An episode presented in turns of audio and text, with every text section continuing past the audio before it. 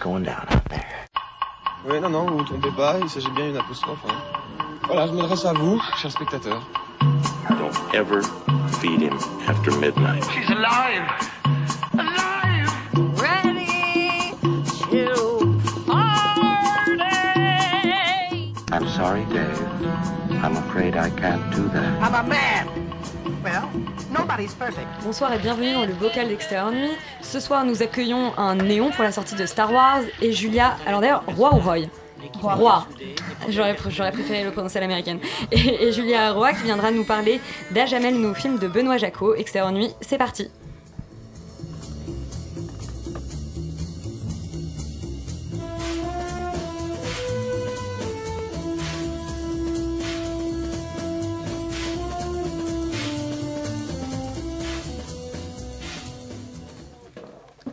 Tout de suite, Stéphane va nous débriefer le PIF, le Paris International Film Festival, qui s'est clôturé ce week-end. Et oui, c'était un festival tout haut en couleur. Vous avez vu, je sais pas si vous avez vu la belle affiche Dragon qui nous avait mis au Eh Max oui. Lander. Alors c'était un peu un événement pour le festival d'être au Max Lander parce que c'est un festival qui s'est créé il y a 6 ans et qui a été euh, beaucoup au Gaumont Opéra. Et donc là, les organisateurs qu'on a rencontrés la semaine dernière et que vous nous avez entendu interviewer, donc Cyril Despontin et Fausto Fazulo, étaient très contents de cette édition. Et ce qu'on a retenu en fait de cette euh, édition, c'est le Grave de Julia Ducournau, qui était le, le premier long métrage présenté au PIF, qui est l'histoire d'une étudiante végétarienne qui subit un bizutage et devient cannibale. Ça a été la sensation puisqu'il a été œil d'or long métrage, il a été pris Canal Plus Frisson. Donc euh, était Ducournau déjà à était- Cannes et qui avait déjà fait sensation à ce moment-là. qui était dans quelle sélection, rappelle-moi, à Cannes? Euh, je pense qu'il était à quinzaine de réalisateurs, mais il était peut-être un certain regard. D'accord. C'est un premier film. En euh, tout cas, un dans une doute. très belle sélection déjà. On peut retenir aussi dans l'œil d'or du court-métrage français Popsy de Julien Homsy, l'adaptation d'un roman de Stephen King où un addict au poker devient complètement fou. Et Curve de Tim Egan pour le court-métrage international et dénominateur de Quentin Lecoq en long-métrage français. Moi, de, de cette édition, les deux films qui m'ont fort marqué. C'est I'm Not a Serial Killer du- d'un réalisateur dont j'ai, pardonnez-moi, oublié le titre. Et le nouveau film de André nom, oui. Audreval qui est euh, l'autopsie de Jendo qui était le film d'ouverture en fait du festival qui était un film complètement ahurissant où euh, les, les deux, deux, hum, un père et son fils tous les deux médecins légistes plongent dans le corps d'une jeune innocente apparemment euh, complètement euh, vierge de toute trace et ils, décou- ils découvrent en fait un corps euh, complètement fou et qui les amène dans, un- dans un film complètement fantastique un film qui moi m'a moi fasciné Euh, Est-ce que tu as eu le temps de voir Mermaid? Parce que je trouve que c'était le pitch le plus Alors, alléchant de la. J'ai malheureusement raté euh, la séance, mais étant un grand fan de Stephen Chow, j'étais très déçu parce que moi j'avais adoré Crazy Kung Fu, qui était un des films les plus, euh, les plus dingues de, de ces dernières années. Malheureusement, Mermaid, je peux devoir le rattraper en espérant Mermaid qui est juste, je, je pense que je peux raconter le pitch parce que c'est à mon avis le pitch le plus étonnant au PIF cette année. C'était l'histoire d'une sirène qui était chargée par d'autres sirènes de se, se faire humaine et de tuer un promoteur immobilier qui voulait construire un hôtel en fait sur le lac où vivaient ces sirènes et menaçait donc la biodiversité euh, de, de, de là où vivaient les sirènes. Donc je trouve que c'était une sorte de fable écolo un peu étrange. Euh, et d'ailleurs c'est assez triste parce c'est que le quelqu'un film... qui ose tout dans ses films, euh, Ouais, Stephen Chow. c'est euh, c'est le plus grand succès au box-office chinois de tous les temps et le film n'a pas de distributeur en France. Donc on lance un, on lance un appel, un appel immense. un appel général. Si vous nous écoutez, s'il vous plaît, achetez The Mermaid. Voilà. Euh, Sophie, alors toi, tu un autre cinéaste de l'étrange, Lynch, dont tu avais essayé de nous parler la semaine dernière et ça s'était assez mal terminé. Eh oui, la semaine dernière, j'ai été honteusement censurée et empêchée de parler de ces merveilleuses ressorties à la Filmothèque du quartier latin. On ne fera pas les blagues de la Non, semaine non, non, s'il te plaît, non. Deux des plus beaux étran- et étranges films de David Lynch, donc euh, des films qui procurent une rare sensation, une sensation pleine, étrange et envahissante, donc Blue Velvet et Lost Highway. Alors, quelle est la spécificité de l'univers de Lynch qui me plaît le plus? Je vais essayer d'être euh, un peu original. Et donc, euh, je, vais, je vais tout simplement citer quelque chose qu'il a dit, qui est euh, que ce qu'il préfère dans le cinéma est justement la, capacité de, de ces films et du cinéma à pénétrer notre inconscient. Et c'est vraiment fascinant d'observer cette capacité qu'il a effectivement à faire émerger de la confrontation de deux images une troisième, qui est celle imaginée par le spectateur, cette capacité donc de créer une œuvre qui ne peut être entièrement vivante qu'une fois le regard du spectateur posé sur elle, et une fois que ce même regard aura provoqué les étincelles créant les liens, les jeux de répondants, et qui donne à la force de pardon, qui donne au film sa force et sa beauté. Donc euh, Lynch aime jouer avec le cerveau et le regard du spectateur et le, le laisser me mener dans ses labyrinthes est aussi effrayant et excitant qu'elle est sur un grand beat. On peut redouter jusqu'au dernier moment et pourtant lorsque le générique finit, on ne veut que se laisser reprendre à son jeu. Donc jeu de miroir et de folie dans Blue Velvet, dans lesquels la confrontation de la confrontation entre deux univers qui se côtoient géographiquement mais ne sont pas censés un jour se, se rencontrer, il réussit à faire surgir le, le surréel et l'inquiétant. De la banalité, il extrait le terrifiant, de la couleur rose bonbon, il réussit à faire une couleur émouvante. D'un high school américain cliché, un lieu où se déploient des jeunes filles aussi imprévisibles que Sandy, sans oublier bien évidemment la violence qui gronde en sourdine, qui est esthétisée et dont la manière dont chacune dont chacun des personnages se l'approprie et la sublime donne une indication et une épaisseur aux personnages. Ils sont tous complexes, habités, souffrants et vivants jusqu'au moindre second rôle. Et donc bien sûr pour Blue Velvet, sans oublier la mythique scène où Isabella Rossellini chante, qui est absolument quand même à vous donner des frissons. Dont on avait Et- écouté justement la bande Et, son bah oui, euh, hier. et oui. Hier, la la semaine semaine dernière. Et pour finir, donc Lost Highway, qui joue, avec, qui joue lui avec notre perte de repères et notre impossibilité à reconnaître le réel. C'est une œuvre d'art donc d'un autre acabit, toujours dans une confrontation, mais cette fois dans une confrontation des genres. Entre la fiction, la science-fiction et le cinéma expérimental, Lynch déploie un univers composé de névroses, de personnalités toutes plus étranges les unes que les autres, toutes plus sujettes à devenir des supports pour les divagations de nos inconscients, mais aussi un, scénar- un scénario absolument non linéaire et totalement fantasque qui donne lieu à de multiples, infinis mêmes chemins et interprétations. Il y a une forme de libération dans ce film, libération de la création. Lynch se laisse lui-même aller totalement, sans réserve, dans l'élaboration et l'exp- et l'expérimentation de la linéarité classique d'un récit, de ce qui est dit et de ce qui est sous-entendu. Donc ce film est comme un rêve poussé à l'extrême dans lequel les liens logiques semblent à première vue bien opaques, le sentiment qui est bien vite rattrapé par le plaisir sans égal de voir ces images innovantes et enivrantes. Donc courez donc voir ces films Blue Velvet vendredi à 21h50, Lost Highway jeudi à 21h30. À la filmothèque euh, du, Du quartier latin. On va rester dans les tranches puisqu'on va parler donc euh, de, de À jamais, le nouveau, euh, le nouveau Benoît Jacot. Euh, Julia Roy, merci d'être avec nous euh, ce soir. Euh, alors, je vais tenter de pitcher À jamais, ce qui n'est pas forcément le- l'exercice le plus facile du monde. On va dire que donc Ray, qui est Mathieu Amalric, euh, Amalric, est un cinéaste. Laura, donc que tu interprètes, est une artiste qui fait des, des sortes de performances Mm. visuelles. Ray se prend de fascination pour Laura un soir où il la voit justement per- performer sur scène. À partir de là, il l'invite euh, dans sa maison au bord de l'eau. Ils tombent amoureux. Ils vivent tous les deux. euh, une, so- une sorte de, de passion enfermée dans cette, dans cette maison où les seuls moments où ils sont séparés, c'est les moments où Ray sort pour rouler vite, très très vite sur l'autoroute en vite. moto, trop vite, jusqu'au jour où Ray ne rentre pas. s'il vous plaît. Jusqu'au jour où Ray, je pense qu'on peut spoiler cette partie-là quand même, parce que sinon ça va être compliqué de débattre du film. Bah ça on la comprend déjà dans la bande-annonce. Voilà, jusqu'au jour où Ray ne, ne- ne rentre pas et on comprend assez rapidement que qu'il s'est tué sur l'autoroute.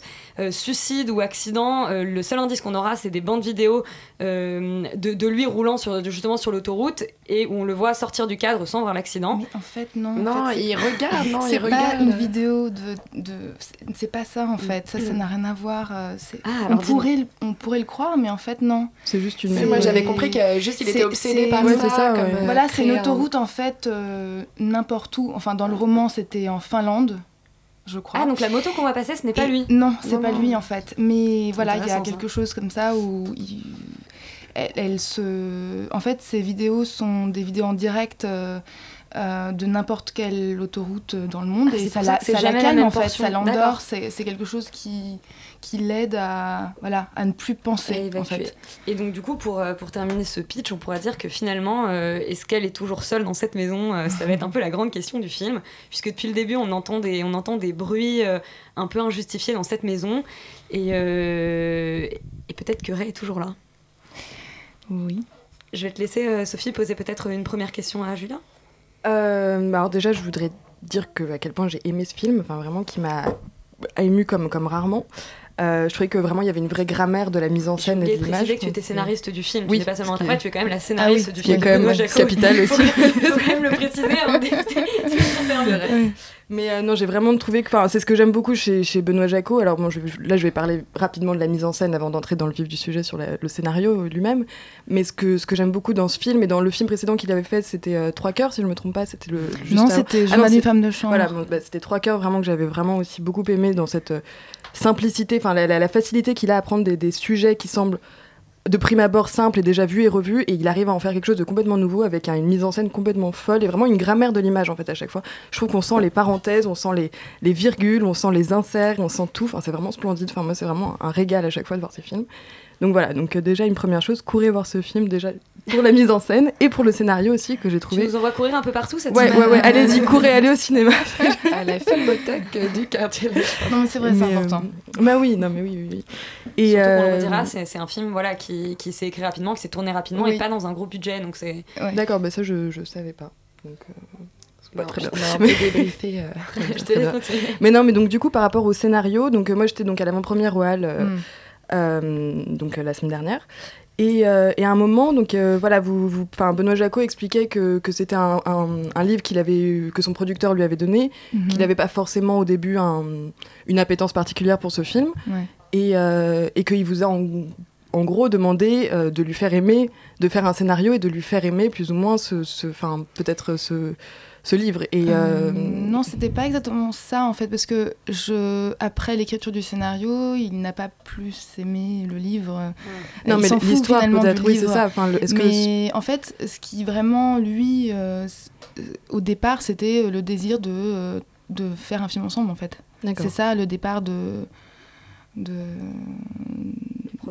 oui, mais euh, c'est vrai que le livre, euh, non, ça, ça ne, il ne voyait pas trop en fait quoi en faire. Et et, moi j'ai- été euh, assez bouleversée par cette histoire. Et et, donc je l'ai écrit, oui, le scénario, mais en même temps, pendant l'écriture, je lui montrais régulièrement ce que j'écrivais.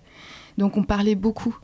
Et c'est pas comme si je lui ai montré comme ça un scénario tout enfin, terminé. Et euh, non, c'est donc il a vraiment été euh, très présent, quoi. D'accord. Et euh, donc c'est pour ça aussi que ce film ressemble très, enfin, à ces films. Oui, non, bien Et, sûr. euh, ouais. D'accord. Et pour autant, il a, est-ce, qu'il a interféré dans le, dans le processus d'écriture ou est-ce que ça c'est quand même resté Parce que tu dis qu'il était là à chaque, euh, à chaque enfin que tu lui as beaucoup demandé, euh, enfin que vous avez quand même travaillé un, un on peu a ensemble. parlé, on, on a parlé, mais il- c'est vrai que ce qu'il a surtout fait, c'est m'indiquer un chemin à prendre ou, ou pas prendre justement, mais c'est tout. Enfin, c'est vraiment, euh, voilà, c'est des indications, guidé. mais très, ouais, c'est ça. Et je pense que c'est c'est là où on peut dire que que, enfin, c'est c'est déjà diriger un acteur finalement.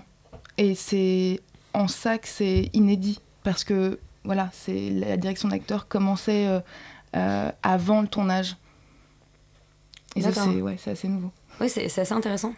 Euh, Et euh, oui, voilà, justement, par rapport à ça, du coup, comment, comment ça se passe en fait de passer des mots qu'on écrit aux mots qu'on interprète? C'est euh, enfin donc de, de, de la scénariste à l'actrice. euh, est-ce que les mots ont la même saveur? Est-ce qu'on est-ce qu'on les, les réfléchit de la même façon ou c'est euh, Ben, je les ai beaucoup dit en fait pour les entendre à voix haute Ouais. euh, en les écrivant. En fait, j'avais lu le livre en anglais aussi euh, pour les dialogues justement parce que les dialogues sont dans la traduction française qui est très bien écrite euh, sont trop littéraires. Enfin, pour moi, étaient trop littéraires et, donc je, voulais les rendre un peu plus quotidiens pour qu'on y croit. Et euh, donc du coup, j'ai fait ma propre traduction de- des dialogues en anglais originaux. Et euh, voilà, parce que ce, ce livre est un roman d'un auteur new-yorkais, peut-être qu'il faut le préciser. oui, qui s'appelle Euh, euh, de- de Don Et voilà. euh, euh, il y avait déjà Cosmopolis euh, Oui, du même. euh, Il- il C'était déjà tiré d'un ouais, roman. c'est ça. c'est pas la première fois qu'il a. Il n'y a pas eu que Cosmopolis. Il a été aussi. Il me semble qu'il y a un autre film qui a été adapté de lui euh, ces dernières années, euh, mais de nouveau Ah plus bon? dans un style. Ah, oui, Je sais pas. mais, mais plus. Enfin, de nouveau, je crois. Il me semble que c'était déjà un style un peu plus polar. Ici, on est. On, on est plus à mi-chemin en termes de. de en termes Mais de genre. c'était déjà un film très particulier de Cronenberg. Très- Effectivement. Voilà, on pourrait aussi penser que c'était, c'est pas vraiment adaptable, euh, parce qu'il y a quelque chose comme ça de très, de très abstrait dans les romans de Don DeLillo. Enfin, j'ai pas tout lu, hein, mais, mais voilà, dans Body Art aussi, c'est très abstrait. Euh, donc euh, j'ai dû vraiment On la, on la Euh, ressent, hein, cette concrétiser. abstraction dans, dans le film. On, on sent justement que c'est un film un peu ovni, qui est entre plein de, de genres différents. Et c'est ce qui fait aussi peut-être la, la- la poésie du film. Euh, quel est vraiment, enfin pour toi, le, le- ce que tu avais envie de transmettre euh, dans, dans cette histoire? Quel était vraiment le sentiment? Parce que c'est une histoire euh, un peu compliquée à, à raconter sans spoiler le spectateur, mais euh, je pense qu'on peut quand même raconter un peu le sentiment. Que le film fait naître, enfin moi ça il y a comme un malaise aussi, on vit vraiment avec le personnage euh, Mais- cette ouais, espèce de mystère. euh. Ça, c'est quelque chose que j'ai trouvé vraiment. Enfin, je- j'interromps Ouais, la non, question, mais- pardon. Elle était un peu compliquée en même temps comme Elle est un question. peu hein, alambiquée, vois, alors ça m'a fait peu, euh, réfléchir. non, mais c'est- c'est juste voilà, la, la simplicité aussi de, bah, de l'histoire d'amour qui est racontée, que je trouve aussi très très subtile en fait. Enfin, oui en que c'est vraiment crédible. Enfin, c'est c'est pas une histoire d'amour euh, sur papier ou sur euh, écran. C'est on y croit et puis il y a les petits moments de, de lâcher prise aussi et les moments Ouais. aussi où on s'aime pas alors qu'on s'aime, mais on s'aime. Enfin, je sais pas Oui, si- le, si- le- le moment de la séquence du petit déjeuner, Voilà, elle est voilà, assez terrible en fait. oui, hein. mais elle est aussi très dire en fait, crédible, en ils s'aiment fait. pas du tout, mais Bah non, parce que justement, ça. je pense que quand je- Ouais. quelqu'un a vécu une histoire d'amour, on sait qu'il se passe des choses comme Oui, ça, même oui, quand on est amoureux, et c'est Mm. pas grave. Ouais. enfin, et Mais d'ailleurs, euh, une indication, par exemple, que Benoît m'avait donnée, c'est de ne pas. euh, euh, euh, ne, ne pas. Enfin, parce qu'en fait, les- les- leur histoire d'amour n'existait quasiment pas dans le roman. Le, Ah, le roman commence au moment du, de- du petit déjeuner, justement. Donc, il est quasiment presque mort. Et, euh, et en fait, euh, il y a tout le temps des flashbacks après. Et moi, j'ai- fait un ordre chrono. Enfin, j'ai remis tout en ordre, en fait. D'accord. Et que ce soit chronologique et, et donc j'ai j'ai dû inventer en fait un peu cette histoire d'amour D'accord. Euh, mais il voulait pas que je m'attarde sur ça parce que pour éviter justement ce, de tomber dans le cliché un homme rencontre une femme et, euh, et raconter Oui, ça- ça, les ça débuts la vite, rencontre et ouais c'est très bref et même il y a des gens qui ont été un peu euh, étonnés par ça ou On, on se pose la question de, de l'ellipse, de combien de temps ça. Enfin, je, je trouve que en termes de, Ouais. en termes de, de repères, euh, effectivement, l'his- l'histoire est chronologique. Enfin, elle est, elle est présentée de manière linéaire, mais on se pose la question de la durée vraiment. Je- moi, je, c'est-à-dire qu'au moment où, où il meurt, je me suis demandé, de- en fait, depuis combien de temps le, le couple existait, parce qu'il y a quand même un mariage, mais qui est, mais qui est de nouveau ellipsé. Mm. Et, euh, et ça, je trouve que c'est intéressant dans la manière de dans la manière de présenter un couple, un couple en fait, de, parce que disons que le, le mariage, c'est très souvent, euh, une, enfin, ça peut être une scène clé dans la vie d'un couple, Ouais. et là, c'est ellipsé, et justement, Mm. on les retrouve à un petit déjeuner, euh, juste ils ont des alliances, Ouais, et ça, ça, ça- enfin, pour- pourquoi, pourquoi ce pour- choix? Est-ce que c'était c'est pour dire tout le bien qu'on pense du mariage non je rigole Euh, bah oui, oui. Euh, c'est voilà, c'est pour éviter vraiment les, les espèces de, de, de recettes en fait. On voulait pas euh, remplir des cases. Alors voilà, il y a- ils se rencontrent. Maintenant c'est le mariage, maintenant c'est la dispute et, et etc. Et non, enfin. Mm. Moi, je trouve ça très intelligemment Oui, mené. moi aussi. Ça fait un peu comme les souvenirs en fait qu'on a après d'une relation, par exemple, euh, quand on regarde euh, sur euh, une, oui, c'est une plus. euh, en- des c'est- choses c'est- éphémères comme oui, ça. c'est des- plus chaotique en fait. C'est Ouais. beaucoup plus des bribes, des fragments de, de, de, de mots qui, que, qu'il a dit ou des, des C'est gestes. Ou des... Et comme voilà le geste qu'elle qu'elle répète, Ouais, que votre personnage répète du Mm. coup ensuite, qui est très bien trouvé et très bien repris, je trouve. À, Tu, à- tu peux à- peut-être préciser ce qu'est ce geste pour les, les Alors auditeurs? comment Bah oui, en gros, quand elle est en train de faire son processus de deuil, euh, elle, elle passe par une réappropriation de certaines, euh, d'un geste en tout cas, en tout cas d'un geste de, de Ray, et euh, qui est un geste qui fait avec la main. Oui, j'essaye de le faire là, mais euh, j'essaye de le faire, mais ça, ça ne marche quand on, pas. On quand ne on voit pas. colle le- l'index et le, et le ça, pouce. y quelque Oui, chose, et qu'on lève les autres doigts. Et, voilà, et Mhm. qu'on explique quelque chose et qu'on avance vers la, la personne. non, je- mais bon, voilà, il y a un geste du coup qui, Mais- qui est ouais. réapproprié par, euh, par le Bah, personnage. elle, elle essaye en fait de se le réapproprier totalement, pas seulement par ce geste-là, mais tout. Elle met ses vêtements. euh, non, parce que Oui. quand Elle, on elle perd quelqu'un, prendre sa voix. voilà. euh, Dans, dans une scène Elle- qui, pour le coup, est assez surréaliste. euh. Oui, oui, c'est ça. Mais le- mais le pas du geste tout, mais euh, elle, elle est dans son. Non, mais, mais ça, ça fonctionne et ça produit Ouais, un, un ouais. effet, pour le coup, assez. euh, presque un peu violent, en fait, je trouve. Pour, euh, Mais, mais- mais je trouve que le geste est vraiment à l'origine aussi de l'histoire euh, du couple parce que finalement c'est dans ce geste aussi qu'il la rencontre. Enfin la première fois qu'il la voit, elle est Oui, en pleine voilà, il y a performance et on suit il y a vraiment des son égos comme geste. ça, ouais. Mm. Ouais. Puis le jeu, moi j'ai trouvé le jeu très très neutre, euh, presque comme dans un film de Nouvelle Vogue ou de, de, de Nouvelle Vague, Vague. pardon. Où, euh, tu vois, on a ce- on a- Mais ça pourrait être ça, ça pourrait C'est être. pas mal ça. Tu vois, ça pourrait être la Nouvelle Vogue euh, du cinéma. euh, ça a peut-être lancé bon, on a, on a euh, trouvé le nouveau mouvement. Exactement. Ouais, mais c'est drôle, même il y a un moment où je ris. euh, parce qu'elle se rend compte de- du, que c'est grotesque et tout, parce qu'il il est en train de, de répéter tout ce qui s'est dit euh, euh, avant sa mort. Et à un moment donné, elle rit. Et il y a un spectateur qui est venu me voir en me, di- en me demandant Mais euh, d'abord, il est venu vers Benoît Jacot. Je lui ai dit Mais comment elle fait à ce moment-là? Pourquoi elle rit comme ça? Je veux dire, elle rit, on y croit. Enfin, je veux dire, c'est comme un documentaire, c'est comme si c'était dans le making-of. Et euh, après, Benoît me dit Oui, mais c'est à elle qu'il faut le demander. Et, et après, il m'a demandé, il m'a posé cette question et moi je lui réponds, mais je, je sais pas, moi je, moi ce qui m'intéresse, c'est pas de, de- d'avoir l'air de jouer, mais de de- de- d'avoir justement pas l'air de jouer. Oui, bah oui, non, sinon c'est- c'est c'est mieux quand mais même. euh, mais il y a ça, il y a quelque chose de peut-être, euh, je sais pas, euh, euh, de, de, de- naturaliste. Ça me, fait, ouais, un- ça me fait un peu penser aussi au moment dans, dans la voiture ou au moment où elle lui explique qu'elle lui a acheté des chaussures.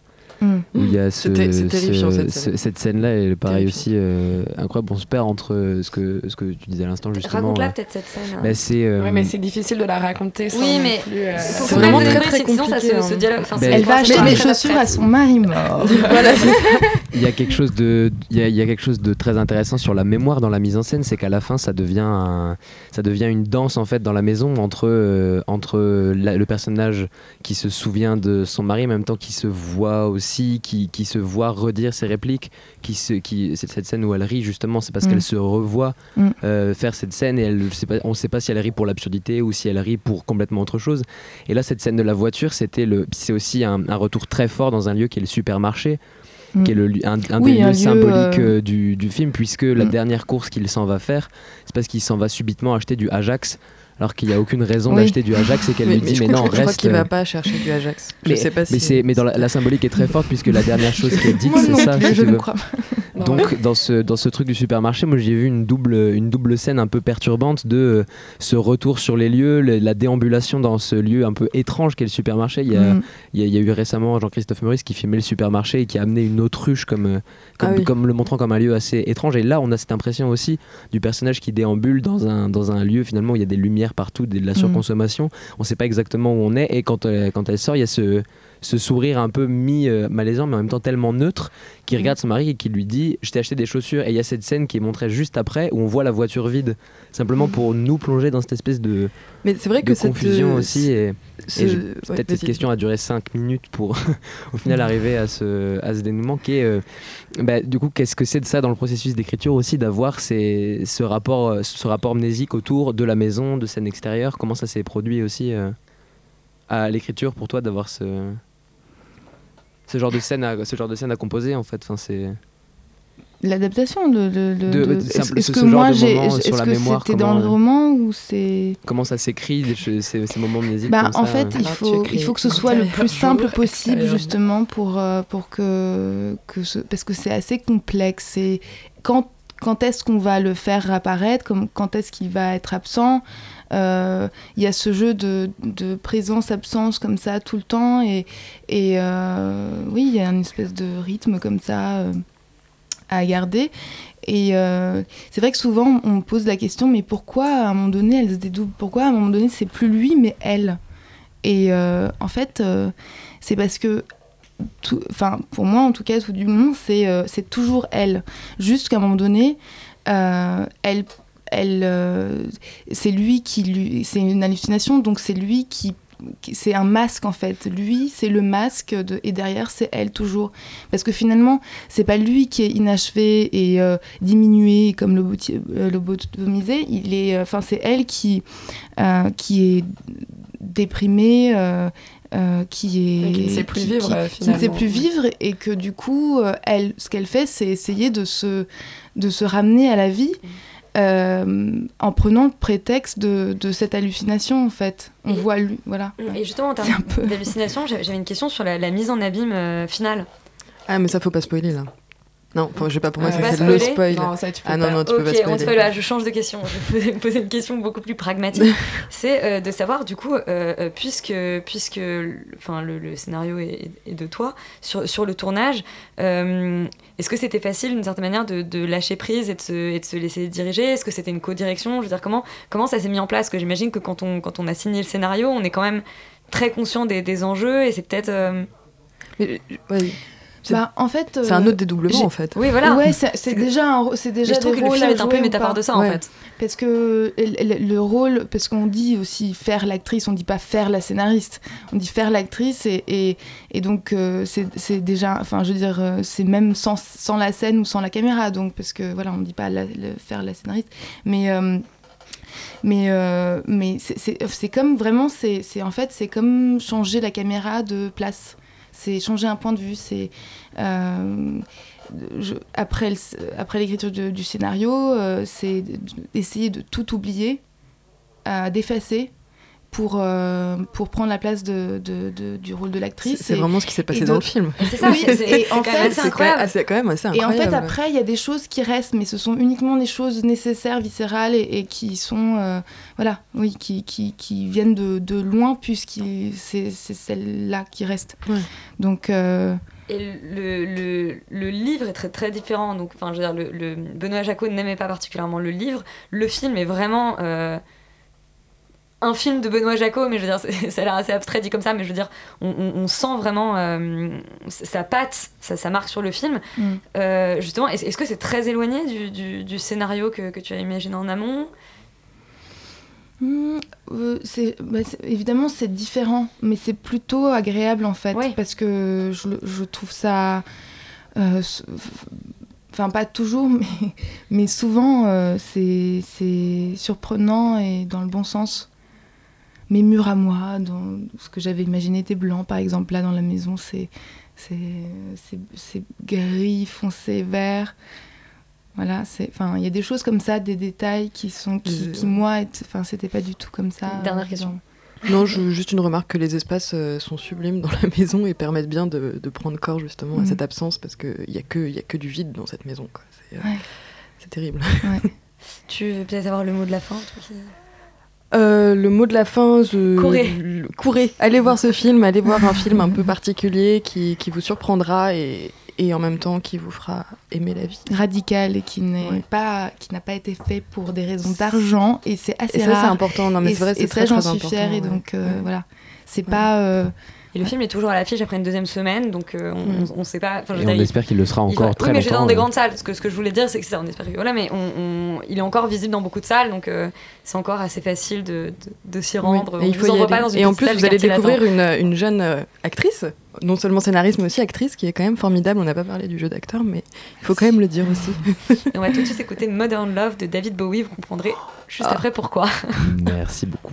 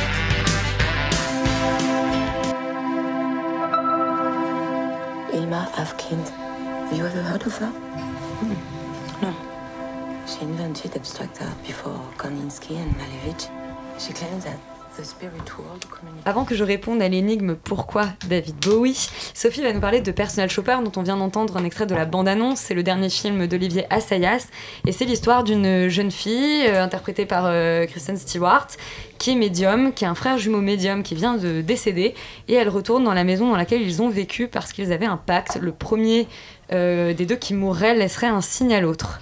Voilà, lui, lui ferait un signe de l'au-delà, plus précisément. Et euh, alors voilà, donc c'est, écoutez, euh, c'est un, euh, c'est un film très très ennuyeux. Et puis voilà, je, je ne saurais pas, euh, j'ai vraiment pas du tout compris ce film. Je, enfin, je pense que non, vraiment, il y a, y a que tu des. aimes Assayas, hein, J'aime. Assayas et j'aime beaucoup aussi Kristen Stewart en fait. Donc j'ai été très, j'avais adoré leur collaboration sur Sils Maria, qui m'avait fait un très grand film. qui est hein. un très grand film et qui m'avait fait découvrir surtout euh, Kristen Stewart en tant qu'actrice.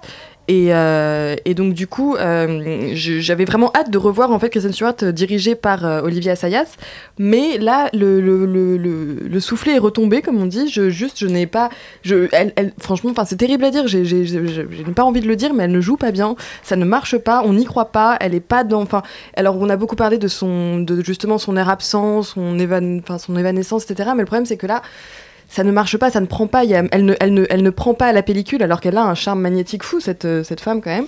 Et là, ça ne marche pas pour une raison que c'était je ne intéressant comprends pas. Dans, dans Sils Maria, c'était intéressant ce qu'il en faisait parce que finalement, il faisait d'elle la, la, comment expliquer, la- l'assistante de, Ouais. euh, de, de De Juliette Sarre, Binoche, ouais. qui finissait, alors en gros c'est une spoil, c'est un spoil, mais le film est sorti Oui, bon, ça, ça va. dire, qui finissait par, par disparaître pro- proprement et simplement, ça. euh, sans véritable euh, e- explication scénaristique. Et, c'était, et donc c'était vraiment un nouveau visage de, de, de cette actrice. Moi aussi, c'est, c'est- bon, je pense que malheureusement tout le monde avait un certain nombre de préjugés.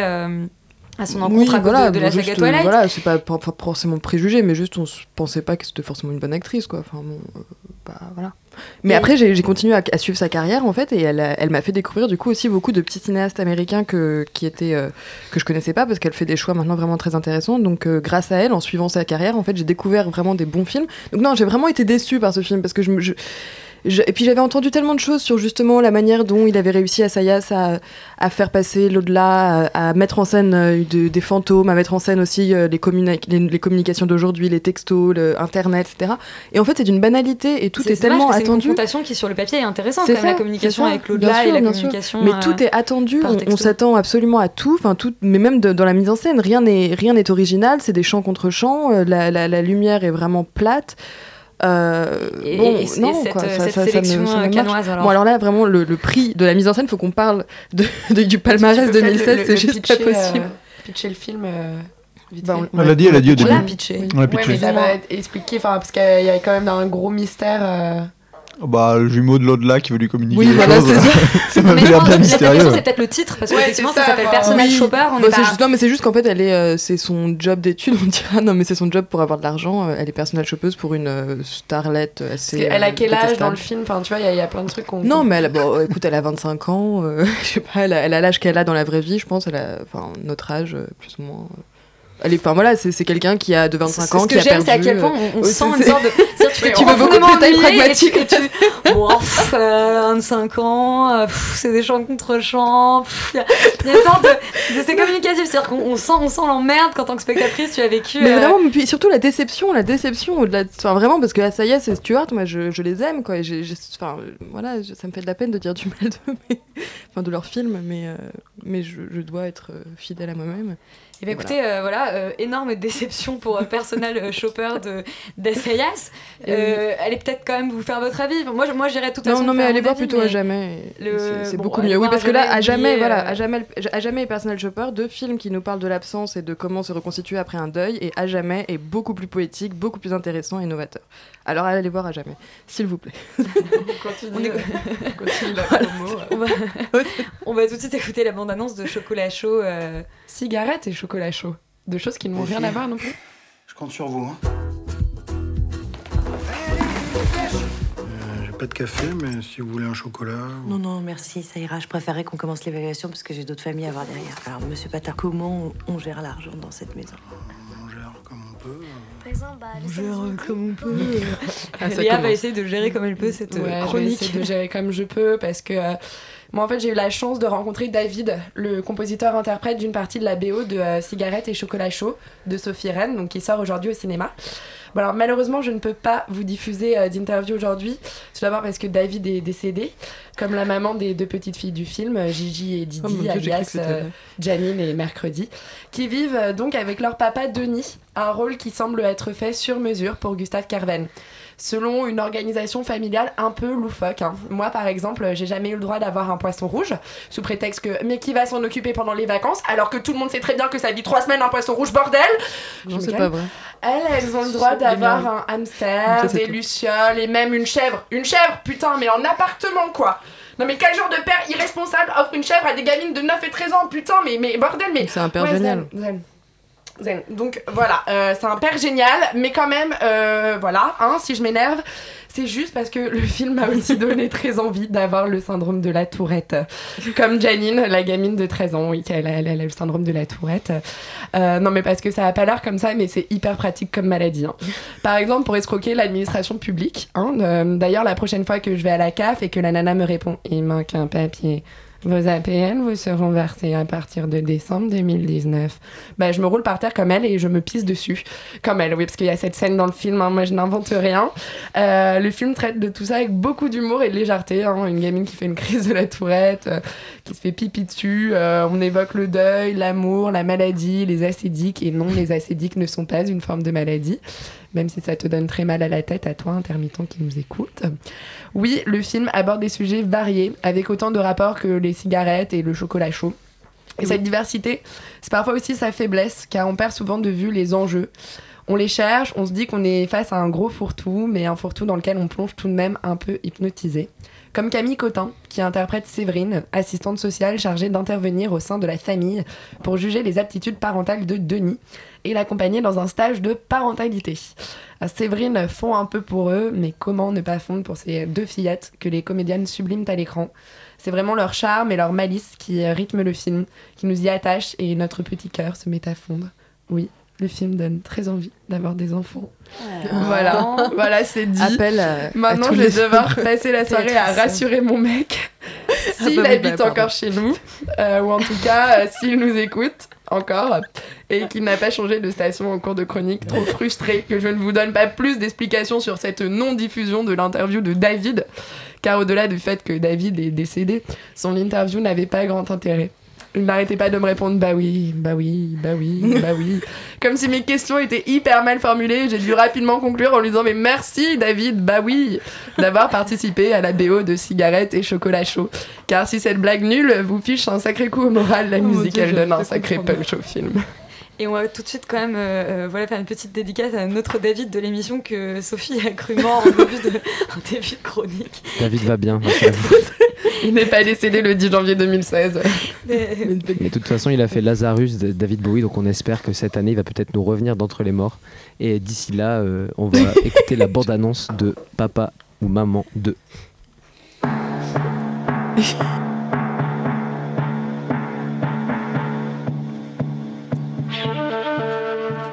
Non, non, je peux pas là.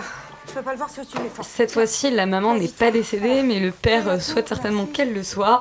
C'était la bande-annonce de Papa, et elle continue, donc c'est la bande-annonce de Papa ou Maman 2, la suite de Papa ou Maman, euh, qui avait fait un carton, je pense qu'on peut le dire, euh, en racontant euh, voilà l'histoire d'un couple séparé qui se disputait non pas pour la garde des enfants, mais pour ne pas avoir la garde des enfants. Zoltan, tu as vu le deuxième pas du tout. Absolument pas. Eh bien non, c'est Stéphane qui l'a vu. Et, oui. Zoltan, tu pourrais faire un effort Zoltan, quand même. Et à la, Imagine. grande, euh, à la grande surprise générale, j'ai bien aimé. Waouh, on s'y attendait vraiment pas, c'est incroyable. Waouh, incroyable. Est-ce que Zoltan a aimé J'ai été- pas aimé la bande-annonce. J'ai été, euh, j'ai- j'y suis un peu allé euh, à reculons parce que j'avais pas vu le premier, donc je me demandais euh, si c'était possible de rentrer. réussi à suivre, ça va le premier film. Bah oui, parce que je pense Moi, que j'ai vu le 1 et le 2. On- les, références au premier film sont explicites d'emblée, c'est-à-dire que quand on voit par exemple la juge qui a prononcé le divorce, alors qu'on voit dans la bande-annonce du premier, quand on la voit dans le deuxième, c'est référé de façon très explicite. Ah, vous êtes encore là, vous, etc. Et ce qu'il y a de pas mal dans ce film, c'est qu'au-delà de la, de la référence, euh, la- de la référence au premier, c'est que c'est juste euh, des moments. euh, jubilatoires de quotidien euh, banal en fait. Il y, a, il y a un moment donné une scène où euh, ils sont dans un dîner. Donc en fait, ce qu'il faut savoir, c'est que maintenant papa et maman vivent dans des maisons séparées à Arcachon, euh, qui sont l'une en face de l'autre. l'une en face de l'autre et ils ont tous les deux des compagnons respectifs et il y a un dîner à quatre où ils rencontrent alors Jonathan Cohen qui est le compagnon de Marina Foïs donc Jonathan Cohen le personnage qu'on connaît sur YouTube pour être Serge le Mytho euh, qu'on a vu avec les vidéos des Class of Flotters etc. qui est un personnage hilarant. Donc Jonathan Cohen est un acteur qu'on a vu aussi dans la folle histoire de Max et Léon. Qui se fout à poil ouais. qui se fout à poil. Et Ah, un- c'est lui c'est- un, Je me acteur disais que je l'avais hilarant. vu À toi, mec qui se fout à poil, tu t'en souviens et on a et- C'est quand même, un des, un des La- gags les plus Ah, drôles euh, de la Et la compagne de Laurent Lafitte en fait se retrouve dans un dîner à quatre et euh, Jonathan Cohen joue le personnage qui essaye le plus possible d'impressionner les deux couples en euh, disant que sa fille est surdouée, euh, qui connaît euh, Raphaël euh, Nadal, qui connaît euh, plein de gens, qu'il a vécu deux ans au Japon, qu'il a tellement de fric Il qu'il sait pas quoi faire pour le dépenser. Il poursuit son personnage de Serge le Mytho pour le coup qui se concrétise puisqu'il n'est pas du tout mytho dans le film. Et euh, Laurent Lafitte a une réplique à un moment donné dans le, dans le, dans le film. Il dit bah euh, il, il s'énerve parce que dès qu'il parle de ses enfants surdoués, Laurent Lafitte est évidemment essayant d'impre- d'impressionner et son ex-femme et sa compagne lui dit bah euh, désolé euh, d'être une famille normale. Désolé d'avoir une famille normale. Moi mes gosses font ça. Il y en a un qui est en échec scolaire, il y en a une qui est... et juste cette scène est incroyable parce que dans le film il montre complètement qu'ils sont une- la famille normale poussée à l'extrême de l'idéalisme, c'est-à-dire que c'est une famille normale qui s'accepte comme elle est et qui accepte ses torts, ses travers. Bon alors évidemment ils sont quand même médecins et euh, chefs d'entreprise donc c'est Oui, tout ce qui est de plus tout normal. ce qui est le plus normal. Mais en tout cas c'est Ils ont, ils ont, ils ont l'acceptation et la plein plein de thunes hein, quand même. Je sais pas comment ils font, mais dans le 1 et dans le 2, ils ont des baraques absolument Ouais, ils ont incroyables. plein de thunes, ça, c'est Ça, Dunkerque ou pas. Arcachon. donc. Ah non, Arcachon, c'est pas mal. Bah, Arcachon, c'était quand un- même, ouais. T'as qu'à Qu'est-ce que Arcachon qui sont deux de- villes donc mitoyennes. Oui, oui, oui, oui, ils ont un petit souci avec ça. Non, mais oui, c'est c'est un- une jolie. euh, c'est- C'est c'est mignon, c'est drôle, c'est divertissant. Et puis moi, j'aime beaucoup Marina Foïs en fait. Ça t'a Enfin, plus plu que le Assayas. Hein. Franchement, c'est terrible, mais euh, oui, oui, oui. Non, mais non, enfin bon, non, non, quand même. Enfin bon, c'est deux un- choses différentes. hein. Est-ce qu'il y a un beau plan séquence comme dans le 1 euh, Euh, Qui donne, qui donne le vomi, euh, le, le tournis dans le, au tout début du, du film. Là, moi, j'ai Ah oui du mal à tenir Oui, sur oui, mon oui. siège. C'est vrai qu'il y a ça, oui. Oui, non, mais bon, c'est pas pour la valeur esthétique qu'on va voir ce film, quoi. Enfin, moi, vraiment, je vais le voir parce que bon, c'est divertissant, c'est drôle. Non, c'est hyper drôle. Franchement, c'est drôle. Enfin, c'est drôle, c'est vraiment l'humour. Tu t'y attends, c'est pas. Et Mais, par mais rapport c'est. au 1, euh, parce que le, le mais 1, ça passe, quoi. le, le 1 n'avait pas plu à la critique, il avait été adoré des spectateurs, et le 2, personne l'a vu, mais les critiques adorent. Ah bah très bien. Bah écoute, non, le 1, moi je l'avais trouvé aussi très drôle. Enfin, je trouve que franchement, les deux se valent. euh, C'est, ça, passe très bien. Et Marina Foïs, quoi. Marina Foïs, les gars. Enfin, vraiment, c'est, c'est, c'est- elle est géniale cette actrice dans tout. Enfin, que ce soit dans un rôle dramatique ou dans un rôle comme celui-ci, elle est. Elle est quand même plus Elle est crédible quand même- que Kristen Stewart. Non mais elle est géniale, son air constamment buté, moi je l'adore cette nana. Je l'adore. On va rester dans les familles euh, Marina, au destin un peu compliqué, puisqu'on va écouter la bande-annonce de Manchester by the Sea. Ou pas.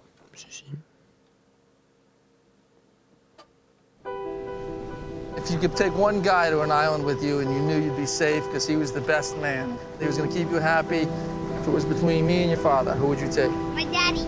I think you're wrong about that. Hello, this is Lee. Manchester by the Sea est un long mélodrame de 2h18 qui raconte comment le personnage de Lee, interprété par Casey Affleck, qui est juste époustouflant dans le film, euh, disons, va se. Il se remet pas. Ce serait trop facile de dire qu'il se remet de son deuil. Disons, va réenvisager. On parle beaucoup de deuil. Ouais, on parle beaucoup de deuil et de fantômes, et c'est c'est très joyeux. c'est un peu les soirées Halloween à, En retard. à rebours, oui. Euh, non, comment le personnage de Lee, en fait, euh, suite à la, à la- au décès de son frère, va se retrouver à, à- avec la garde, en fait, de son, de son neveu Patrick, qui a 16 ans. Et, euh, en fait, ce que je voulais dire, c'est que suite à cette, à cette rencontre, euh, enfin, à ces retrouvailles un peu euh, fortuites, en fait, je, je veux pas trop en, en dire, parce que c'est un peu. En fait, c'est- très compliqué de raconter le film sans. euh, euh, c'est une suite de. de, de- c'est une sorte de chassé-croisé, en fait, euh, entre différentes époques. Euh, parce que le perso- on suit à la fois euh, l'histoire du frère de Casey Affleck euh, avant sa mort et le, drame personnel qui a conduit Casey Affleck en fait à partir de son, de son village de son village de sa, ville natale pour, euh, pour Boston où il est devenu un homme de ménage en fait Euh, et euh, lui qui n'a plus aucune vie c'est à dire qu'il il est devenu une sorte de une sorte de fantôme pour le coup on peut le dire sa, seule fonction en fait c'est d'aller chez des gens et de déboucher des toilettes et, de les écouter parler de leur petit drame alors que lui a juste vécu une tragédie familiale. Et, euh, et- et voilà, en fait, ce qui, est pas mal, c'est que c'est vraiment un, grand mélodrame classique dans la, dans la tradition. Donc ça parle de deuil, mais, euh, mais, mais je parlais du chassé-croisé, et ça, c'est c'est vrai- c'est vraiment pas mal parce que la narration, de certaine manière, un, peu pareil à, la mémoire ou, aux émotions, voyage de, l'un à l'autre avec une, une fluidité qui est pour le coup euh, assez, assez magistrale.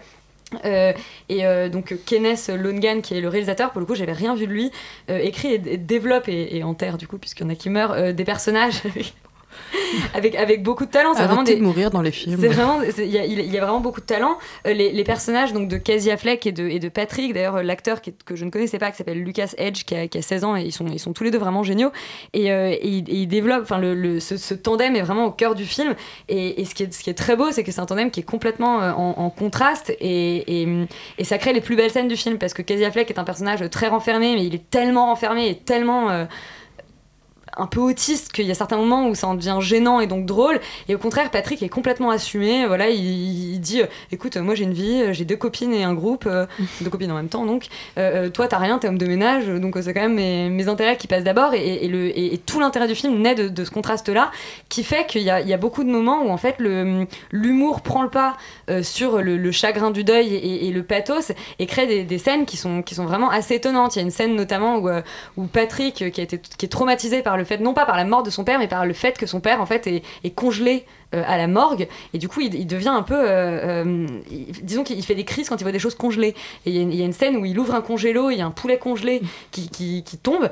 Et, là il entre dans une sorte de, crise de panique. Et c'est à la fois un peu bouleversant parce que c'est quand même quand même extrêmement triste. Et, en même temps on, on peut s'empêcher de se dire mais c'est c'est- un, un peu bizarre. Et en plus le- la réaction du personnage de, de Casey Affleck est en total décalage. Lui il est complètement planté. Il dit écoute je comprends que tu exprimes très clairement que tu es malheureux. Et, et- et voilà. Et je trouve qu'en fait là, là où c'est un peu dommage c'est que le film aurait vraiment gagné à se resserrer sur ce tandem là à, à en faire c'est c'est le cœur du film, mais il y a quand même beaucoup d'intrigues, comme je disais, qui gravitent autour.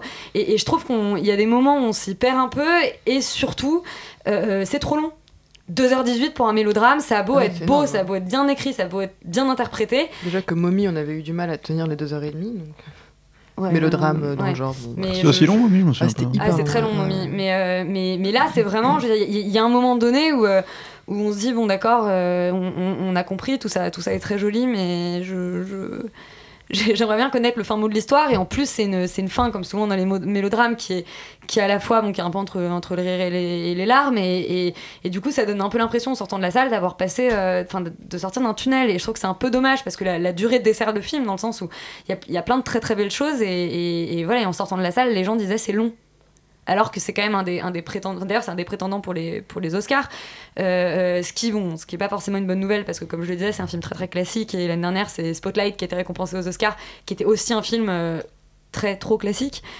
Euh, voilà il, n'empêche que c'est quand même un c'est quand même un très très beau film et que et que juste peut-être pour Casey Affleck et pour du coup Lucas Age qui interprète Patrick il faut aller le voir parce que c'est bon, c'est quand même c'est quand même bouleversant.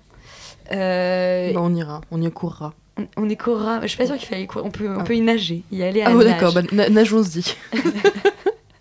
Euh, on va complètement changer de registre. Cette fois-ci, il n'est pas question de deuil, il est question de musique. On va écouter euh, la bande-annonce de Music of Strangers, le documentaire de la semaine.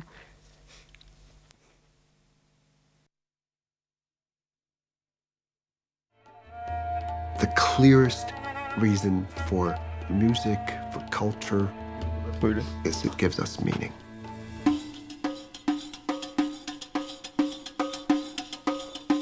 We started as an idea, a group of musicians getting together and seeing what might happen when strangers meet.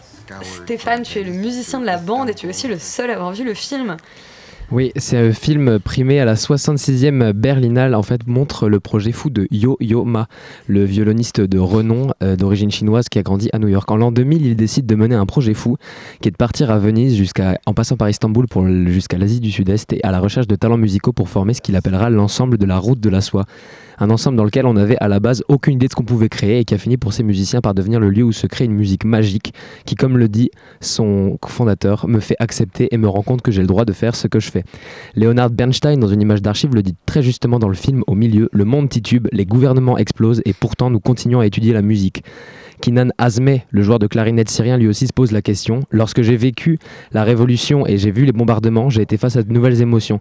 Est-ce que la musique peut arrêter une balle? Est-ce que la musique peut nourrir les affamés? Non, bien sûr. Ça questionne tout le rôle de l'art tout entier. Kayan Kalan, le, joueur, le, grand joueur de Kamanche, alors qu'il refuse de rentrer en Iran tant que la musique et les arts y sont pris en otage et que son instrument ne sera pas valorisé, lui aussi est passé par ces problématiques. Yo-Yoma et tous ses musiciens se posent cette question qui animait Charles Ives quelle est la place et l'utilité de la musique? Cette réponse, c'est la sensualité et la joie de Christina Pato, la Jimi Hendrix de la cornemuse, comme l'appelle l'ancien ministre de la Culture de Galice, qui, après avoir joué à 18 ans dans un groupe de punk rock, commence à rejoindre l'ensemble Silk Road pour sa cornemuse. C'est la candeur ineffable de Woman, la plus célèbre des joueuses de pipa du monde, qui a appris la musique sous la Chine communiste et qui, pour mixer ses racines avec un orchestre américain, est le plus grand des bonheurs. Cette volonté de tous les musiciens du Silk Road ensemble qu'a créé Yo-Yoma, Yo-Yoma l'a sans doute hérité de son père violoniste qui, à Paris, lui a donné l'idée que la musique traditionnelle chinoise mixée avec des méthodes de composition françaises peut faire des merveilles. La mixité, le mélange des cultures, l'ouverture absolue des frontières par la musique, ce film nous le montre aussi par la mixité la mixité qu'il nous montre avec son mélange d'images d'archives, d'interviews, de plans contemplatifs et de présentation des prestations de l'ensemble. Toute cette mixité dans le film et tous ses membres nous donnent de l'espoir et l'espoir en ce moment, on ne crache pas dessus. Et justement, on va écouter euh, un extrait du coup de, de la, de la bande musicale. euh, De la bande musicale, donc un morceau que le Silk euh, Road Ensemble a joué avec Gregory Porter et Lisa Fischer.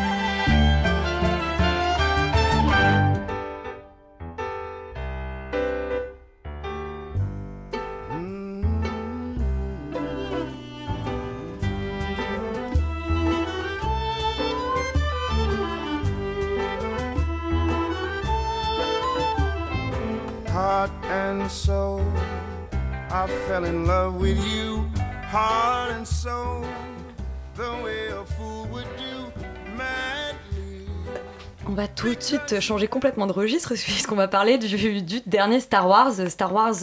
Donc Rogue One, A Star Wars Story, c'est son titre. euh, voilà, euh, Zoltan qui porte euh, aujourd'hui, qui a troqué son, son bouclier de Captain America pour une peau de Chewbacca.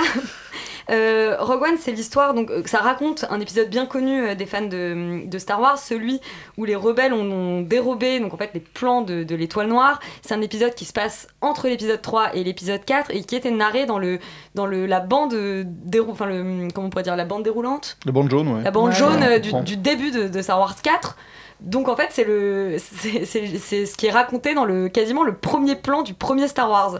Euh, pour autant, euh, Disney a quand même décidé de- d'en faire son premier spin-off, de nous raconter cette histoire qu'on connaît pourtant euh, euh, déjà tous, et de euh, filer les manettes à Gareth Edwards, qui est donc le réalisateur de, de Monster Monsters et et de Godzilla, ouais. Zoltan, est-ce que tu t'es laissé embarquer dans ce petit Bah voyage écoute, euh, je savais vraiment pas si ça allait être du lard ou du cochon, expression qui ne veut rien dire. Mais euh, non, honnêtement, j'étais très agréablement surpris parce que Moi, voilà, j'adore les exactement, frites. ouais. Bah on peut parler Moi, culinaire bien au le saucisson. Wars, Voilà. On a fait le tour. non, honnêtement, j'étais, euh, je suis rentré dedans à fond euh, parce qu'en fait, euh, il y a un, un- un truc qui, pour moi, est la donnée essentielle de ce film, c'est que c'est un one shot, quoi. Et, et dans ce, enfin, ça faisait très très très longtemps que j'avais pas vu un blockbuster qui nous dit, bah là, en fait, on va Toute pas en faire en un Ouais. film Et là, et donc, suite, quoi. ton héros que t'aimes bien, bah, on peut le faire crever si on veut, à n'importe quel moment, ça se trouve, tu vois. Et donc, t'as- en fait, je fais, le comparatif avec un Mission Impossible, où dans Mission Impossible, tu sais plus ou moins que la mission est pas si impossible que ça, qu'il va la réussir, et tu sais que Ethan Hawke, qui est joué par Tom, euh, Cruise, il va survivre à la fin parce qu'il va y avoir une, un autre Mission Impossible. Là, et ben, tu sais pas. Tu sais que la mission, ils vont la réussir parce que tu as vu Star Wars 4 ou 5, enfin 4, mais tu sais pas euh, qui va en sortir. Et ça crée une espèce d'ambiance hyper dark, hyper sérieuse. Et franchement, j'ai adhéré à mort euh, aux thématiques et à ce côté vraiment, euh, on, fait un film et on, y va sérieusement. Et, moi, j'avoue que. Mais sérieusement, en plus, c'est intéressant que tu le dises parce que c'est un, un Star Wars qui est peut-être plus sombre, plus adulte, enfin en tout cas qui fait le choix de, de, quelque part de se détacher un peu de la mythologie de Star Wars, donc la force, les sabres laser, au profit d'un- genre qui fait un peu penser au film de guerre. Ouais, c'est-à-dire totalement, que ouais. on, on est tout le temps en caméra à l'épaule et et, euh, et il n'y a plus les transitions telles qu'on les connaît, euh, il n'y a pas le générique euh, déroulant. Donc y a- disons qu'il y a un vrai choix en tout cas de se mettre en retrait de, de, de ce qu'on connaît de Star Wars et de faire un, un film un peu radicalement différent. Mais je trouve que c'est vraiment un bon parti pris quoi qu'ils ont fait parce que on sait qu'on va bouffer du Star Wars tous les ans pendant plusieurs années, et, mais honnêtement, si on alterne entre le 7 qui, qui nous, continue cette saga mythique, et si de temps en temps ils nous sortent des, des épisodes comme ça, qui, là ils vont faire une trilogie Han Solo, s'ils sont dans la même veine de réussir à, inculquer un vrai genre et à, l'embrasser et à faire des bons films dans ce genre-là, par exemple Han Solo, moi j'imagine que ça va être un Indiana Jones euh, dans l'espace, et, et si ils vont vers ça, à chaque fois qu'ils prennent un style et qu'ils vont au bout de leur, de leur démarche et qu'ils le font factuellement bien, parce que là, faut avouer que c'est hyper bien foutu, la DA est magnifique, je trouve que les costumes sont magnifiques, les, les personnages fonctionnent, les, les acteurs jouent bien, moi j'ai vraiment adhéré à Moi, je suis presque un peu tout. plus mitigée que toi, euh, euh, notamment sur le, sur le point des personnages. J'y reviendrai. Enfin, je, je trouve, si je, je résume rapidement, que je j'aime pas beaucoup le personnage principal de Felicity Jones. Je trouve en fait que la première partie du film fonctionne pas très très bien. Euh, en partie parce que justement, ils essayent de lui inventer un, un- un destin qui rappelle un peu pour le coup le destin de Luke, le destin d'Anakin, le destin de Rey. Donc, c'est-à-dire ce destin de, de cette petite enfant euh, qui se retrouve un peu euh, livrée elle-même. C'est drôle parce que j'ai lu que c'était enfin j'ai lu euh, dans une critique que mec expliquait que c'était l'inverse total de Luke et c'est vrai que c'est c'est intéressant il y a un côté Luke c'était un paysan qui cherchait la guerre pour s'épanouir Oui, et elle elle c'est une fille qui est née de la guerre et qui cherche la paix pour pour s'épanouir c'est toujours cette, cette- ce petit enfant ou cette euh, euh, abandonné sur sa planète. Mais ce que, enfin, et surtout, j'ai un peu, un- je trouve que le, le personnage n'est pas forcément extrêmement cohérent pendant tout le film. Mais, mais en fait, quand tu, quand tu parlais des, des, costumes, des décors, euh, je trouve les décors euh, absolument somptueux. Les, costumes, ils, sont bien, mais j'ai un, un petit problème, c'est que je trouve, et, et, et c'est un, disons que c'est un reproche que, qui, qui est à peu près généralisé dans le film. Je trouve que ça manque de magie. Je trouve que euh, et ça manque en fait d'étrangeté, c'est-à-dire que le, les, on aime bien Star Wars en partie parce que c'est hyper chelou. Il y a tout le temps, un- il y a toujours, même si on connaît les, tous les monstres de Star Wars, il y en a toujours un un peu plus chelou qui nous fait. On le voit dans le cadre à gauche, on se dit mais qu'est-ce qui se passe? Il y avait Leila avec ses sortes de, de, de chignons crottes, et, et là on a l'impression que, que l'héroïne finalement c'est une sorte de décalque de, de, Cassin- de Katniss Everdeen dans Hunger Games, euh, euh, qui est un, qui était aussi un personnage un peu qui voulait, qui voulait, qui cherchait pas la guerre mais qui se retrouve à l'incarner. Et, et, et voilà, je trouve que c'est un Star Wars qui est très en phase avec son temps, avec les blockbusters de son temps, mais que mais mais disons qu'en fait, c'est- assez bizarre, mais d'une certaine manière, c'est aussi ce que je lui reproche. C'est-à-dire que je, je lui reproche d'une certaine manière de pas assez incarner le décalage que, que Star Wars, euh, Mais, que les, que les Pour moi, disons, pour les moi deux le préquel, euh, pour moi, les préquels étaient partis trop loin dans ce que tu expliques. Et là, je trouve que je trouve intéressant, c'est que c'est un monde où on- moi j'étais en immersion totale dans ce monde parce que justement, je pense qu'il y aura plusieurs visionnages qui seront nécessaires pour prendre la mesure de ce qu'on a vu. Mais euh, parce que il t'immerse et il te montre rien, genre il te fait pas le plan où il se balade dans la ville, et il te montre les choses que tu dois voir une par une, les trucs bizarres qui sont Ouais. différents de notre monde. Juste t'es là et ça fourmille de partout, il y a de la vie partout dans chaque décor. Tu sens que ça vivote, mais t'arrives pas à te dire, à voir précisément ce qui vit, parce que à mon avis c'était une démarche d'être à l'épaule, d'être avec les personnages et d'être dans ce monde-là vraiment immergé dedans. Et je trouve que moi ça m'a ça m'a totalement pris parce qu'au bout de, de quand ils sont dans la première ville, Juda, qui est l'espèce de marché euh, un peu style euh, arabo-musulman, Ouais. bah musulman. Et là, euh, bah là, franchement, ça fourmillait de partout. Et je pense que si tu fais arrêt sur image et que tu regardes dans chaque coin du cadre, tu vois les choses que tu as décrites. Mais c'était pas une volonté de nous, de nous les servir sur un plateau, quoi. je- à part les caméos pourris qu'ils font pour, euh, pour nous, donner, nous faire Oui, des hommages voilà, au, je- au bah, disons que je trouve que le, le- le Star Wars de Disney est un peu le cul entre deux chaises. Euh, les, les...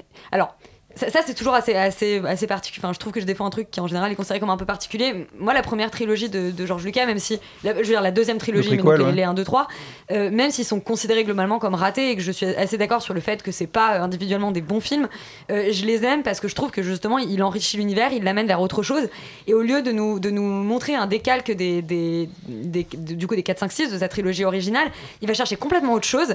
Et, et, les, et, les, ma- et les, les Star Wars de Disney essayent de. Enfin, ont, ont du mal en fait à trouver vraiment où ils se situent. Bah Le- moi je trouvais que le 7, je suis d'accord avec toi, Ah, mais celui-là 7, il y avait celui-là, un- pour moi j'ai trouvé qu'il était hyper pertinent avec l'univers qu'il essayait de, Bah, d'intégrer. je- je- moi, je trouve que dans les deux cas, c'est le, le- c'est moitié réussi, moitié loupé.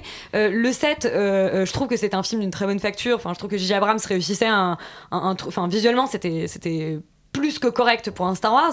Euh, euh, après, il y avait un truc un peu, un peu euh, fétichiste euh, qui m'embêtait un Ouais, peu. moi, j'aimais pas le contexte, Et, moi. et- et voilà. Et, et puis bon, voilà, le fait que l'univers ressemble quand même énormément. Enfin, c'est-à-dire la, la planète Mais de là, est-ce Mais le, le- il y avait quand même une petite étrangeté pour moi qui était le personnage de Kylo Ren, euh, donc Adam Driver dans le film, euh, parce que c'était Ouais, c'était- une sorte ça, de, ouais. de fan D'ado, de- euh, d'ado en colère, d'ado en euh, colère, fan crise, de. Dark Vador qui récupérait ouais. le mythe de Ah, Dark c'était Vador à génial, son compte. Enfin, ça c'était ça c'était hyper, hyper méta, en étrange, plus, voilà, c'était c'était hyper méta et c'était vraiment le- la surprise du film.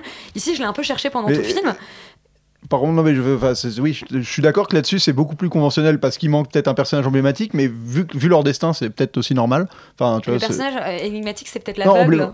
Oui, oui, voilà, c'est ça. Mais, bon, vu le destin, c'est, enfin, le destin Oui. qu'il leur accorde à tous, c'est aussi important. Mais Et après, les c'est- 45 dernières minutes, par contre, elles sont quand même. euh, C'est ça, les, fait 45, mal, hein. les 45 dernières minutes, pour le coup, euh, je, voilà, j'avais dit que j'avais pas beaucoup aimé la première partie, la, la deuxième moitié du film qui, en fait, qui justement troque le destin individuel de l'héroïne pour tout le commando des rebelles qui, qui part dans une sorte de mission suicide à l'assaut de, de l'étoile noire. Et pour le coup, le. Enfin, le vrai mo- grand moment du film, euh, qui, parce que justement, on, on- alors on sait pas si c'est bon, c'est un commando suicide. Après, est-ce qu'ils vont s'en sortir, est-ce qu'ils vont pas s'en sortir On va pas, on va pas révéler l'issue, mais en tout cas, ils le vivent comme un commando suicide et, y a, et ça, ça devient une, une espèce d'immense scène d'action euh, euh, Star Warsienne, quoi. Star Warsienne, enfin, j'entends ça, trois, mais- mais les trois vraiment différents niveaux euh, d'action. euh. Voilà. après, je, je- j'espère quand même que qu'on va réussir un jour à réinventer peut-être euh, euh, Star Wars sans être obligé de soit rendre hommage, soit euh, tenter un genre différent pour finalement raconter. je trouve globalement la même chose. Mais c'est bon, ça reste un Star Wars. Courez le voir pour le coup. Prenez votre navette spatiale, je sais pas, mais juste jetez-vous dessus parce que c'est un Star Wars. Et, et juste ça, c'est trop cool. Euh, voilà, on va conclure l'émission. Sortez l'avocat du On diable. remercie tous pour cette émission. On remercie encore Julia Roy d'avoir été avec nous. On a parlé de Personal Shopper, de Star Wars. On vous invite donc à aller voir beaucoup de films. On vous invite pas à en, les- en voir d'autres. D'ici là, euh, la semaine c'était prochaine, extrêmement- euh, ce, ce résumé était extrêmement clair. En tout cas, on vous invite à aller au cinéma, voilà, et puis à la semaine prochaine. on vous embrasse. Où on fera une émission euh, spéciale Noël. Sans invité. Mais, bisous. mais avec beaucoup de quiz.